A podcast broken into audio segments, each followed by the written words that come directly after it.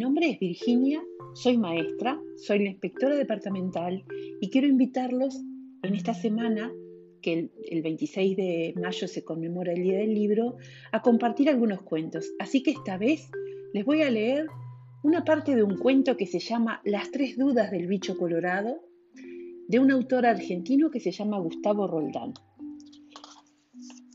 Voy a comenzar leyéndoles, se los voy a leer. Las nubes giraron y giraron y fueron un dragón, fueron un jaguar, fueron un inmenso pájaro rojo, un pájaro que cambiaba de color y se convertía en un pájaro negro. Oiga, don Sapo, dijo el bicho colorado, hoy me desperté, miré las nubes y me dieron ganas de saber tres cosas. Díganos, amigo bicho colorado. ¿Cuánto es un metro para una hormiga? ¿Dónde está el centro del mundo?